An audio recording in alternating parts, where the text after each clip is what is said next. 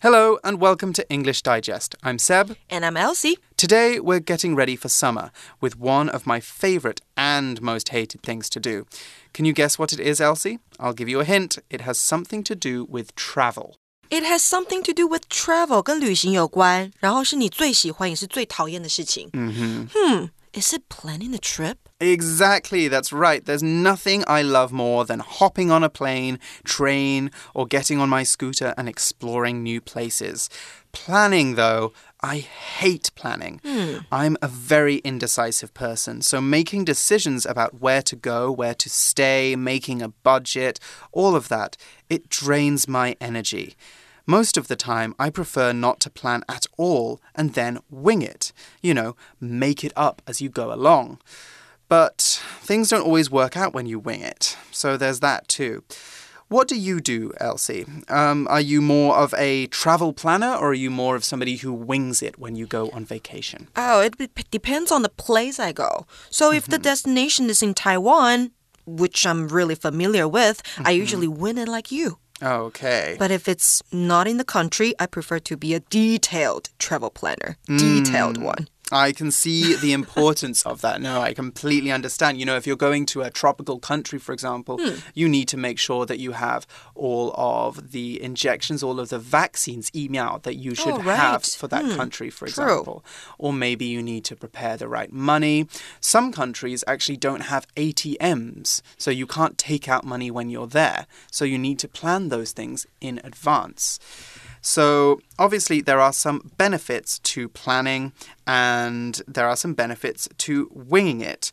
What is the best trip you've been on, Elsie, that you just made up as you went along? Something that you didn't plan for at all or very little? The second time I went to Thailand. The second time. Mm, the second Ooh, time. Okay. So the first time I did plan it very thoroughly, but the second time I was pretty familiar with the country, so I just went there with my husband without planning beforehand. Mm. It was awesome. Where did you go? Um, we went to Bangkok mm -hmm. and Hua Hin. Huaxing Beach. Ah, okay. Mm -hmm. Yeah. Where the royal family lives. Right. Mm -hmm. And we spent like three days there mm-hmm. enjoying the beach, the breeze, and the sunshine. We just laid mm. there on the beach pretty much all the time. Ah, that yeah. sounds like a dream. It sounds like paradise. Right. I also went to Thailand with no planning once. Mm, yes. How was it? Uh, it was also fantastic. It was a wonderful experience. We went to Chiang Mai in Chiang the Mai. north, mm. Chiang Mai.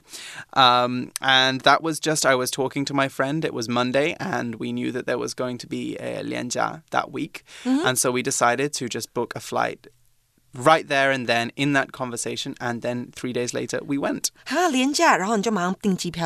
Exactly. Wow. Exactly. So we just went, and it was a fantastic experience. Mm. Really wonderful vacation.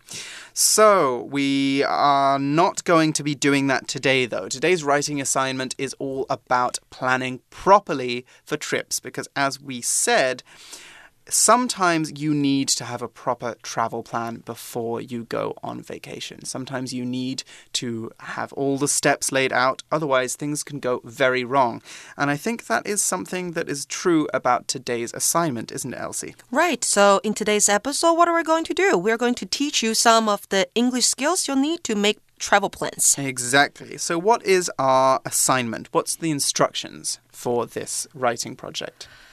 今天的提示，我们看到的是你的外国朋友 Evan 将于六月六日至十二日到台湾旅游。他想要去台湾北部的九份、西门町，中部的日月潭，东部的泰鲁阁和七星潭这些地方，你一定要记得非常清楚哦。等下在你的这个 plan 计划当中都要写到。你要写一封一百二十字以上的信给 Evan，根据台风路线来设计行程。除了规划行程之外呢，你还可以建议他以上的地点、交通资讯，或者是提供其他的建议。Mm -hmm. You know, my sisters came to Taiwan two years ago, and I took them to almost all of these places. Really? Exactly. Yeah. Which one was her favorite? Mm, I think they really liked Hualien. They liked Qixingtan and obviously Taroko Gorge. They thought was amazing. Mm. We didn't like Jiufen so much, actually. I have to didn't? say. Yeah, it was too busy the day that we went. It 太 was 多人了, too many yeah, tourists, We I spent bet. so long on the bus and then it was busy on the Laojie, on the Hmm. old street. And so it was mm, not the highlight, but Hualien was amazing. OK，那这边同学们要注意的是呢，你必须要以 Phoebe 在姓末署名，不能够使用自己的真实名字，所以我不能写 Elsie，不能写 Seb，全部的人都要用 Phoebe，这个非常重要哦，因为你写上真实名字，像在透露你是谁。 Mm-hmm. Just like Evan has a lot to fit in his trip, we also have a lot to fit in our letter. In 120 words, you need to help him plan his itinerary so that he can have a great time in Taiwan, in spite of that nasty typhoon.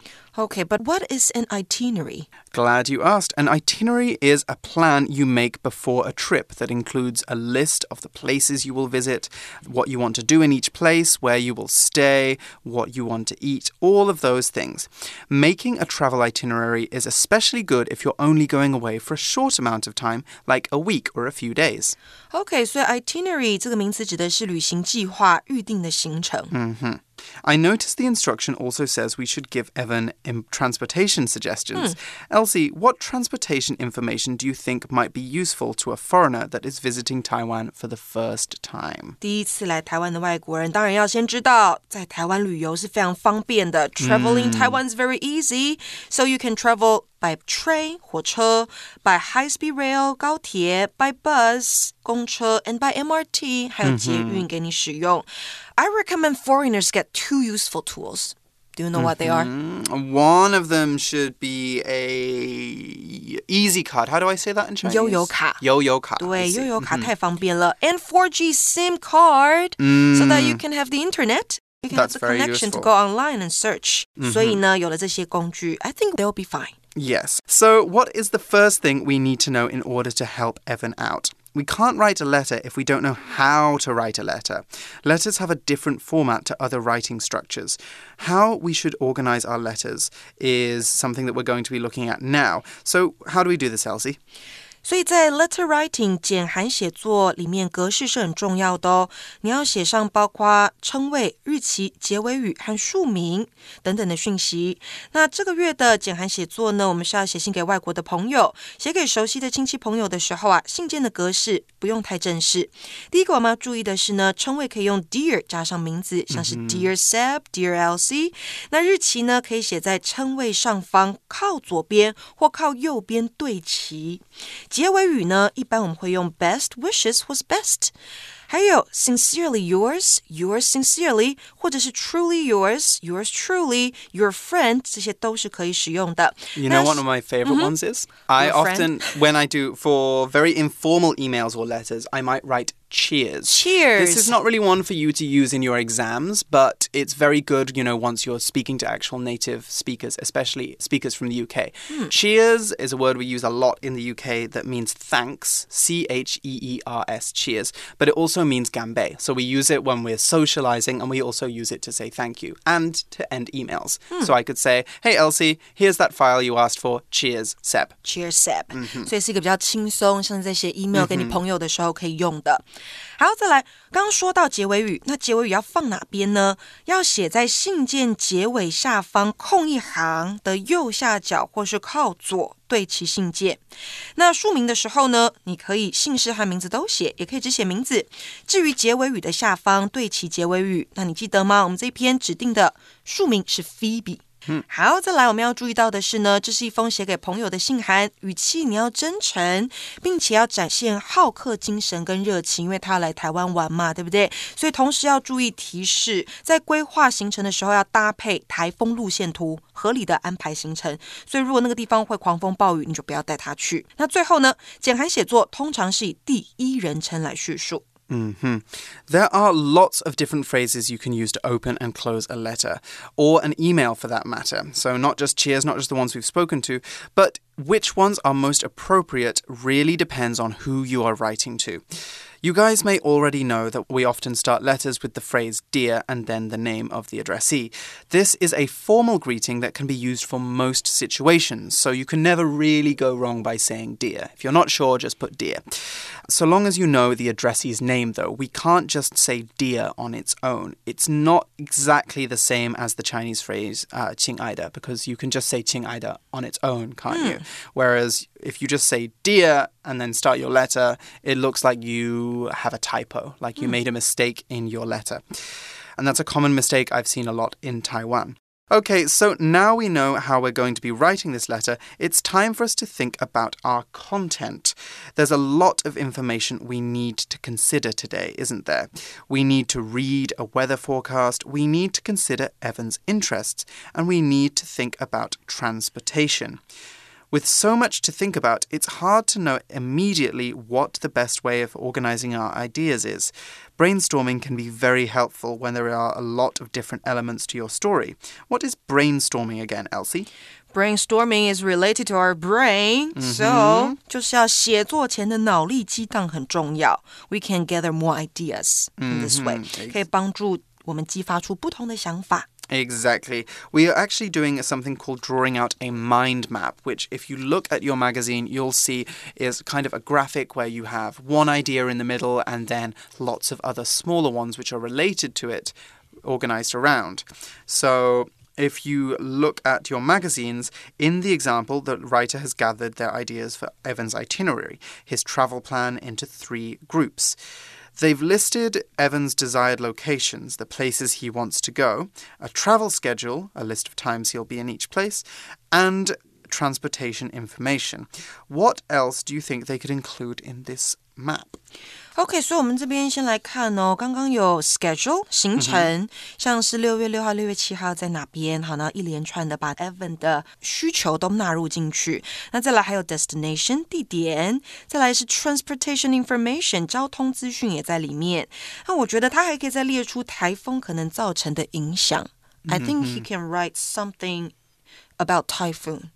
Exactly. About that the was it was coming. in the assignment, wasn't it? Hmm. So we need to think about the typhoon. 没错。And obviously, there are some places that you don't really want to go during a typhoon. Right. Yeah, I don't think it's very fun to go to Taroko Gorge in a typhoon. In yeah, fact, or Qixingtan. Or Qixingtan, yeah. In fact, those two places I think are quite dangerous during mm. a hmm. typhoon.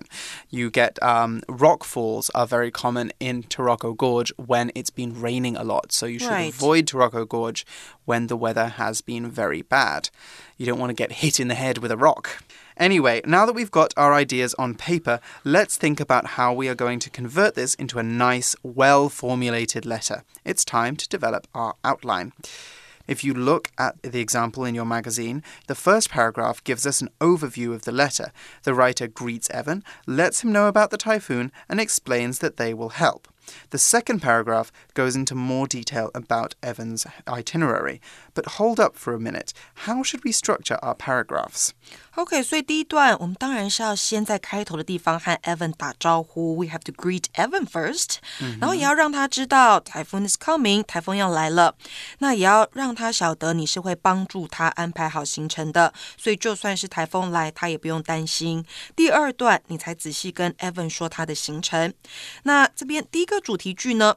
打招呼的句子我们可以说什么？I'm glad that you are finally coming to Taiwan。我很开心你终于要来台湾了。再来告诉他 ，I have to tell you some bad news。有些坏消息要告诉你。A typhoon overlaps with part of your trip。 Mm, right. That can really mess with your plans. When something overlaps with something, uh, then it happens at the same time. So, for example, I want to meet up with you for lunch, but um, my meeting this morning is going to overlap with my lunch break. It's going to happen at the same time, or it's going to start before, but it will continue until lunch is already happening. So it overlaps with my plans. 没错，所以 A overlaps with B，代表 A 和 B 两者重叠了。那这边 B B 就告诉 Evan 说，很不幸的台风会跟你的行程部分的行程重叠到。再来呢，转一个方式告诉他，Here's some good news。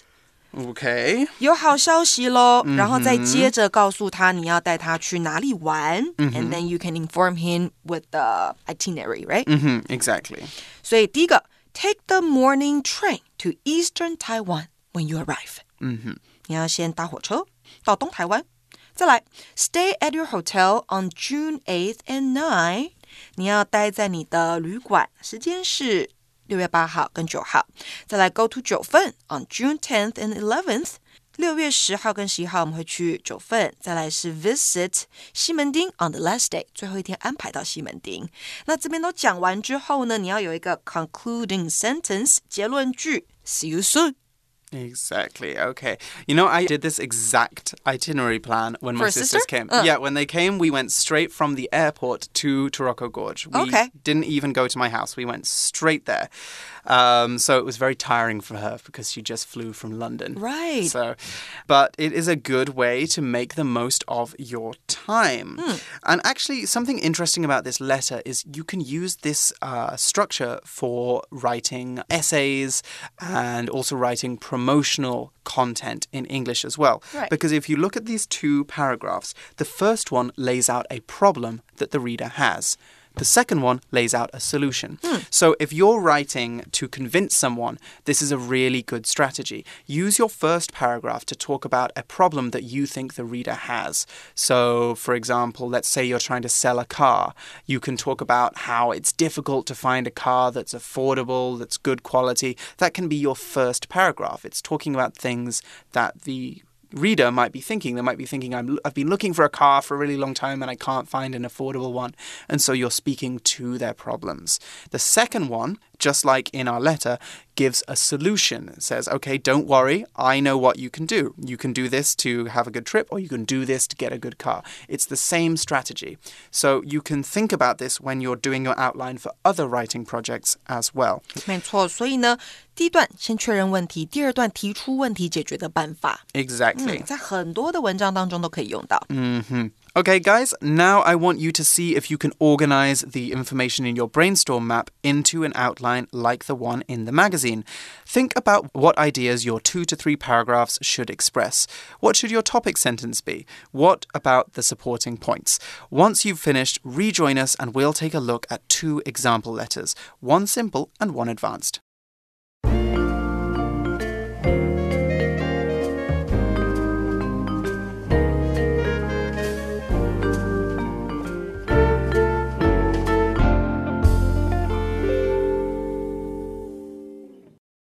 Okay, so our first example here is going to be using some of the sentences we looked at when we were working out our outline. So let's begin by looking at this basic sample.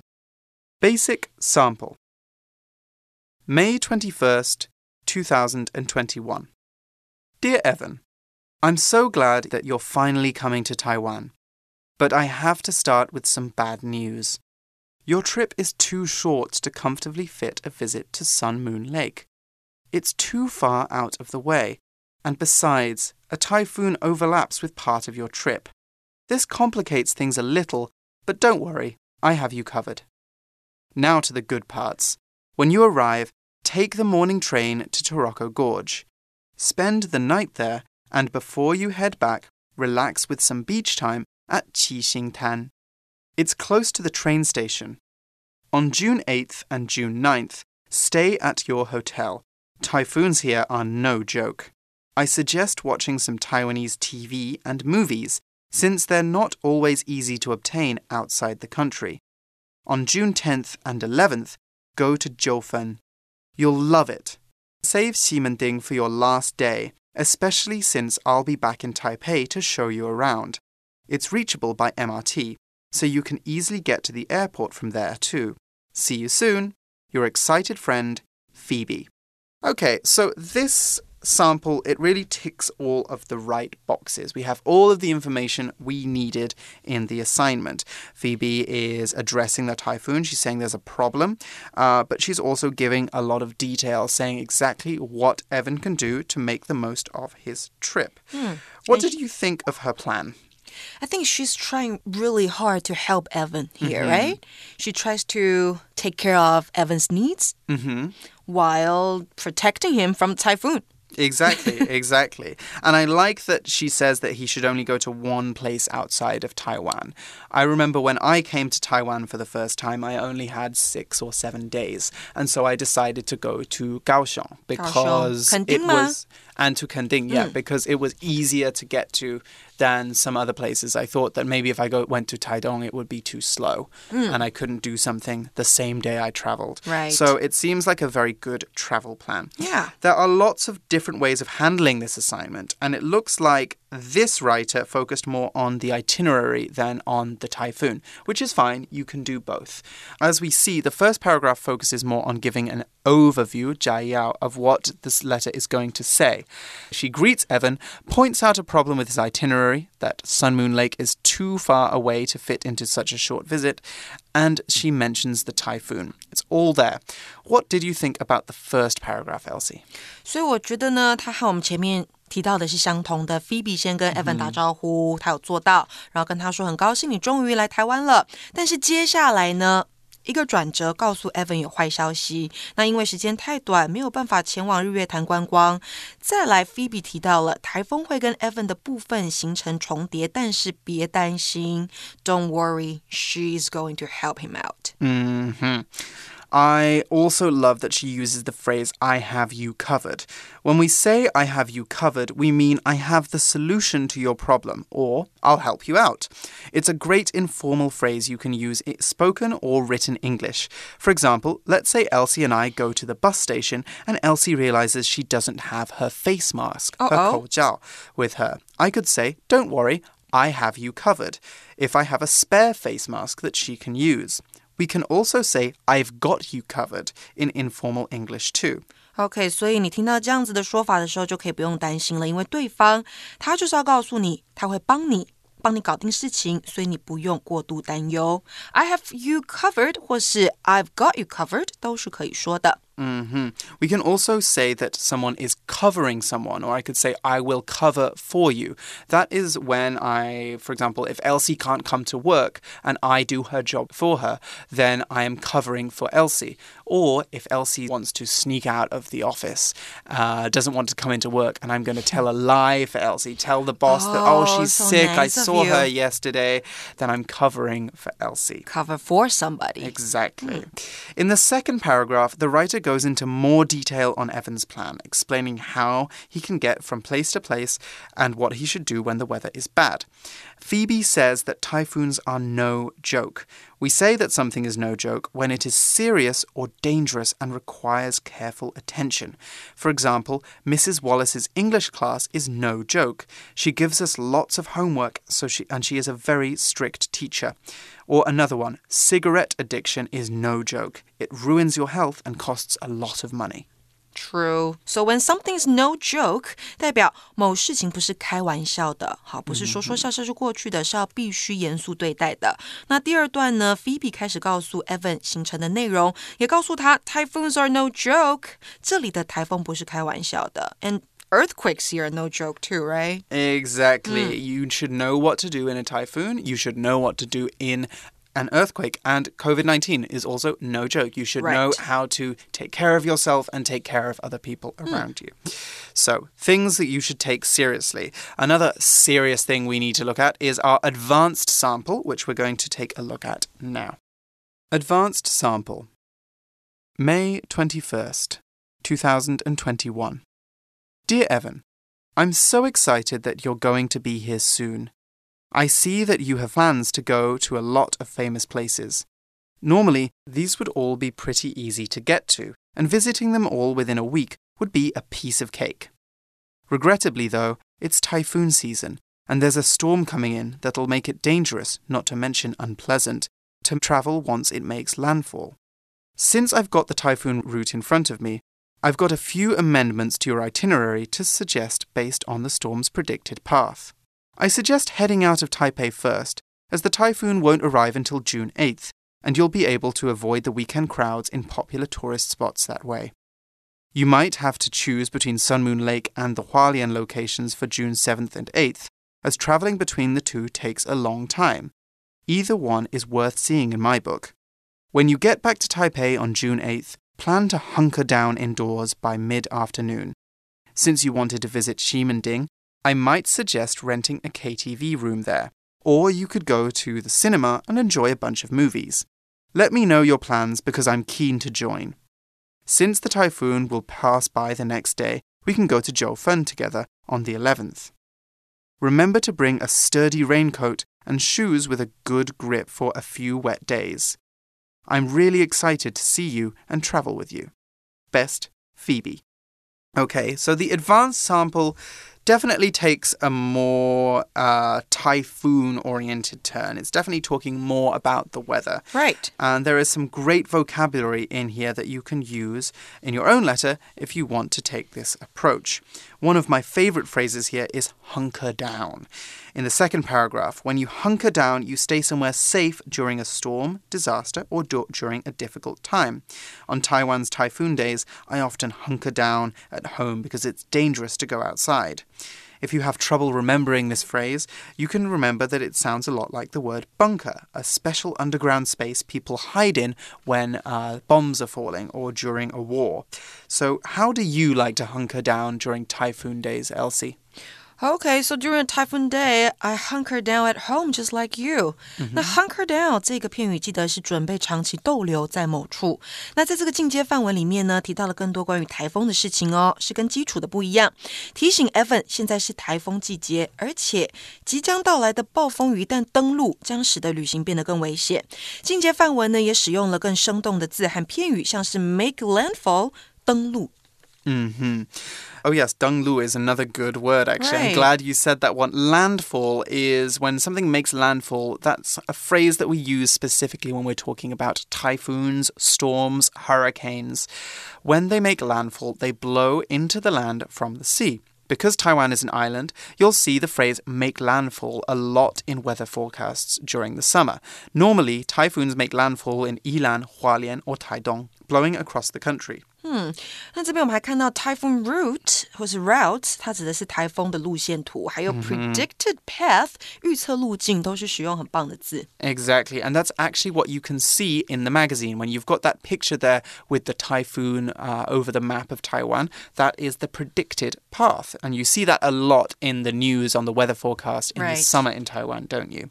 I also really liked the grammar pattern not to mention unpleasant, which is in the parenthesis in the first paragraph. And there's a storm coming in that'll make it dangerous not to mention unpleasant.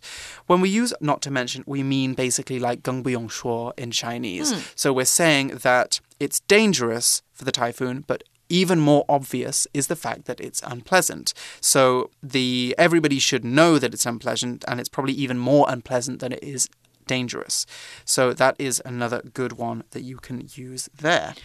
那进阶版呢，又比基础版考虑到的层面更广。它在第二段一开头就先建议 Evan 离开台北，同时避开周末的人潮。 Exactly. And lastly, I mentioned weekend crowds. Those are just the crowds of people you see at the weekend, which is obviously a peak time. And with that, we've reached the end of today's episode. You guys now have all the skills you need to plan travel itineraries in English or talk about your travel plans with a friend. Which leads me to a closing question. Where do you guys plan on traveling to next? We'll let you discuss that now, but for us, it's time to say goodbye. I'm Seb, I'm Elsie. and you've been listening to English Digest. We'll see you next time. Bye bye. Bye.